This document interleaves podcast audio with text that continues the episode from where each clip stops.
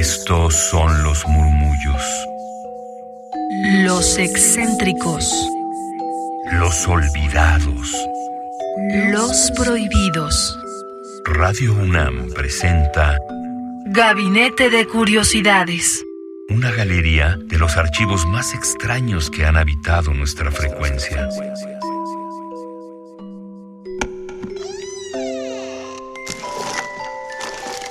De archivo.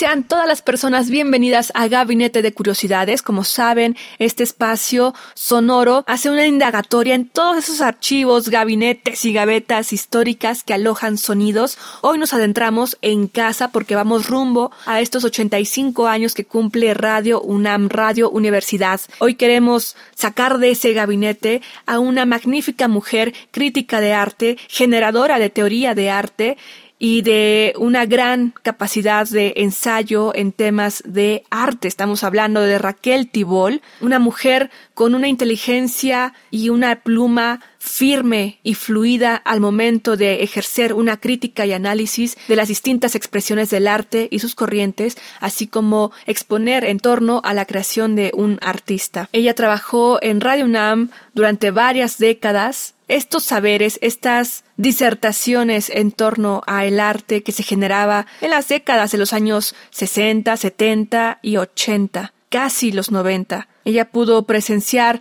ese inicio del llamado arte contemporáneo que a la fecha se sigue definiendo como tal y que nos ha dejado ese hijo que parece dogma ante ante la frase todo es arte. Cuestionemos también en torno a, esa frase y qué podríamos problematizar en torno a ella. De momento les dejo con esta selección y es un fragmento solamente del tipo de temas que abordaba Raquel Tibol en Radio UNAM, particularmente en este programa que dedicó en torno a la mujer y el arte, en su programa Museos en el Aire, en el cual generaba una especie de museo imaginario donde podíamos recorrer a través de su ensayo, de su habla, de su exposición por el tema en cuestión. Este programa se grabó el 15 de marzo de 1983 a las 2 pm y la serie en sí Museos en el Aire se transmitió del 7 de agosto de 1979 al 13 de junio de 1989. Así que entremos en esta sesión espiritista donde mediante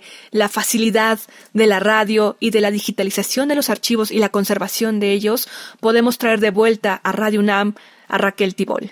Adelante. Soy Frida Rebontulet, nos pueden seguir en gabinete C-bajo para conocer las referencias que hemos citado aquí en torno a Raquel Tibol y su programa Museos en el Aire, un programa que estuvo disponible al aire por las frecuencias universitarias de 1979 a 1989. En este caso, Raquel Tibol disertaba en torno al tema de la mujer y el arte, un programa que se grabó el 15 de marzo de 1983 a las 2 pm en los estudios de Radio UNAM. Vamos en ese camino a cumplir los 85 años de esta radio universidad, radio universitaria de estudiantes, académicos, investigadores y difusores culturales. Yo soy Fría Rebontulet, tengan excelente día y se quedan en compañía de Radio UNAM 96.1 de FM.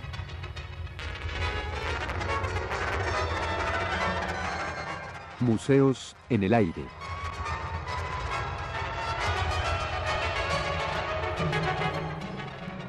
Programa a cargo de Raquel Tibol, quien queda con ustedes.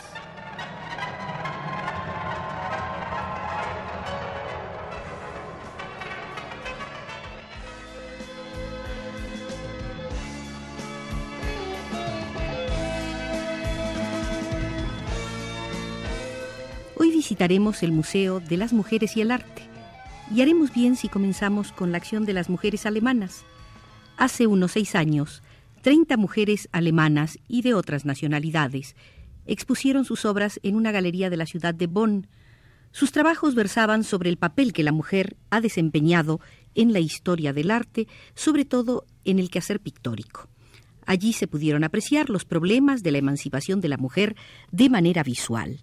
Además de obras en técnicas convencionales y en artesanías, se pudieron ver fotografías, videos, películas. La artista norteamericana Hermin Fried, por medio de metamorfosis fotográficas, mostró el papel que desempeñaron las modelos femeninas en el arte hecho por los hombres en el transcurso de la historia. Odaliscas, vírgenes, sirvientas, campesinas, damas de la vida galante, figuras estelares como Marilyn Monroe. Con ironía, Hermin Fried mostró la situación paradójica de la mujer al asumir el dudoso papel de musa, inspiradora y encarnación de los ideales masculinos de belleza. Frente a esto se yergue la difícil situación de la mujer productora de arte en siglos pasados. Como ejemplo se puso el de Angélica Kaufmann en el siglo XVIII y el de Berta Morisot en el siglo XIX, quienes debieron superar su condición de marginadas. No fue sino hasta este siglo cuando las mujeres lograron una situación mejor en el ámbito de la producción artística. Al tomar una nueva conciencia de sí mismas, pudieron cubrir importantes capítulos del arte moderno. Bastará recordar nombres como los de Kate Kollwitz, Suzanne Valadon, Sonia Delaunay, Gabriel Munter, Paula Mordenson Becker. Y en México no debemos dejar de mencionar a Lola Cueto, María Izquierdo, Frida Kahlo. A los afanes de Lola Cueto en París se refiere José Vasconcelos en la cuarta parte de sus memorias. En el proconsulado relata Vasconcelos. Lola Cueto se afanaba con la ilusión de lanzar en el París artístico, esto a principios de los 30, sus extraordinarias copias de cuadros famosos hechas de bordado a máquina. Pero carente de sentido económico, a fuer de buen artista, había empleado la mayor parte de sus ahorros en pagar los derechos de propiedad de un óleo de Rousseau el aduanero en vez de ponerse a copiar algún clásico de los que ya pertenecen al dominio público. Pero, como el propio Vasconcelos afirma, el arte es ciencia del amor y enamorada de su arte vivió Lola Cueto. En el Museo de las Mujeres en el Arte entramos ahora a la sala de la mujer en los timbres postales. Aquí surge una pregunta. ¿Quiénes han merecido con mayor frecuencia los honores de un timbre postal? ¿Los hombres o las mujeres? Según la acuciosa filatelista italiana María Saniboni, los hombres. Esta filatelista ha formado la colección más completa de timbres con imágenes femeninas de todo el mundo y todos los tipos. Una de las series más insólitas es una emitida por Turquía en 1935.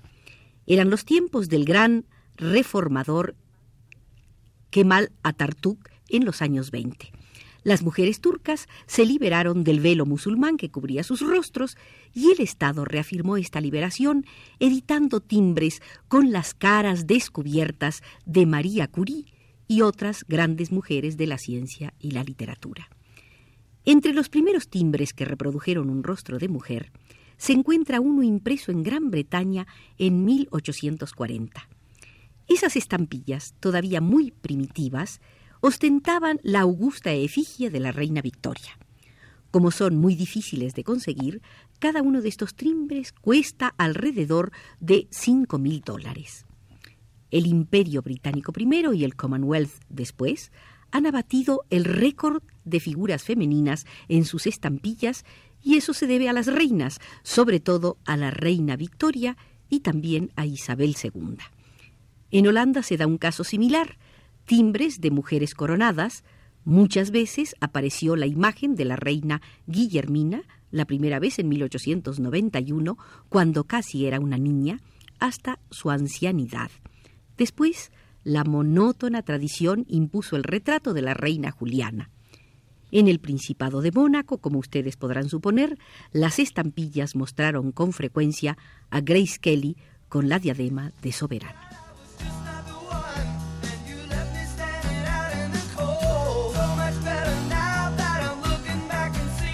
Hay en Río de Janeiro un museo dedicado a una mujer. No fue pintora, ni escultora, ni grabadora. Es el museo de la conocida actriz carioca Carmen Miranda. El moderno edificio del museo se construyó en 1976 en un parque frente a la bahía de Botafogo, junto al Cerro del Pan de Azúcar. Ahí se exhiben los lujosos trajes usados por Carmen Miranda en películas hechas por ella en los Estados Unidos durante los años 40 y 50, cuando fue proclamada como la bomba brasileña. Túnicas sin hombros, turbantes con frutas, zapatos de plataforma. Los brasileños recuerdan a Carmen Miranda como una de las mejores bailarinas de samba, aunque no son pocos los que critican su condición de producto manufacturado por Hollywood, promocionado para la política del buen vecino durante la presidencia de Franklin Delano Roosevelt. En este Museo de las Mujeres en el Arte no podemos dejar de visitar la sala de Doña Rosa Real, la del Barro Negro de San Bartolo Coyoltepec, en Oaxaca.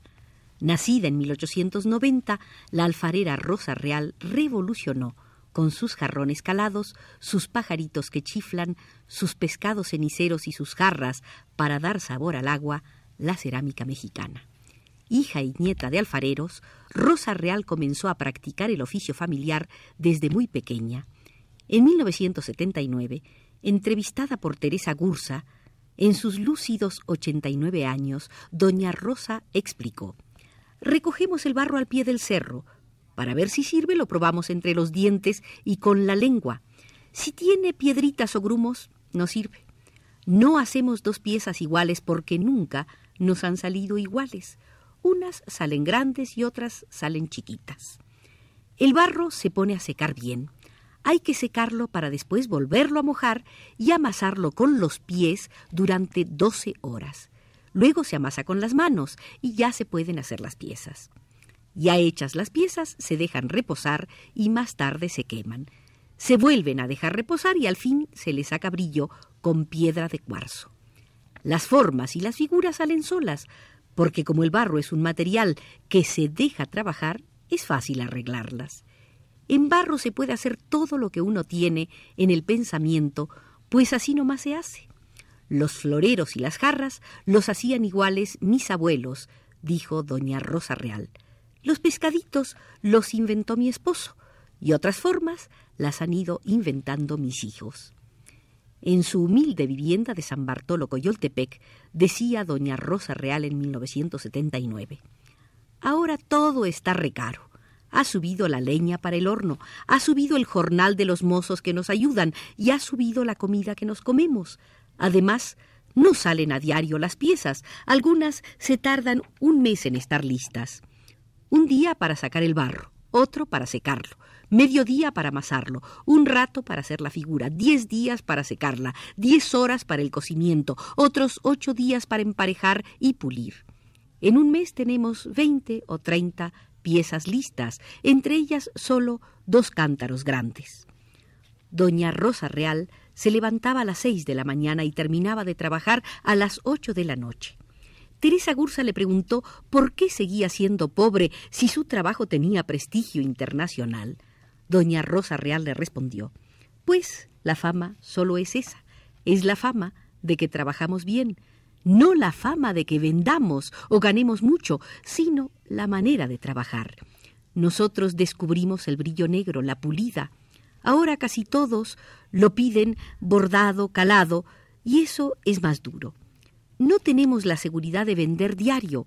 Como estamos lejos de la ciudad, unos días vendemos y otros no. Alguien sacó el argumento de que el barro negro tenía uranio y era tóxico. A esto doña Rosa Real respondía nosotros hemos guardado agua por días y siempre hemos tomado el agua y el atole y no nos hemos enfermado. Hasta comemos el barro para probarlo y nadie se ha intoxicado. Eso del uranio fue dicho de mala fe. Desde tiempos antiguos el mejor mezcal se envasaba en este barro negro. Desde la sala de la alfarera oaxaqueña Rosa Real nos despedimos del Museo del Arte de las Mujeres porque así nos lo indica José Gutiérrez desde los controles.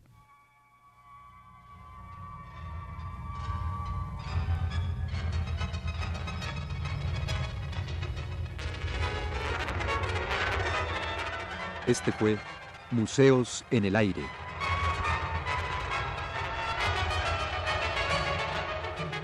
El programa de Raquel Tibol que se transmite todos los martes a las 14 horas.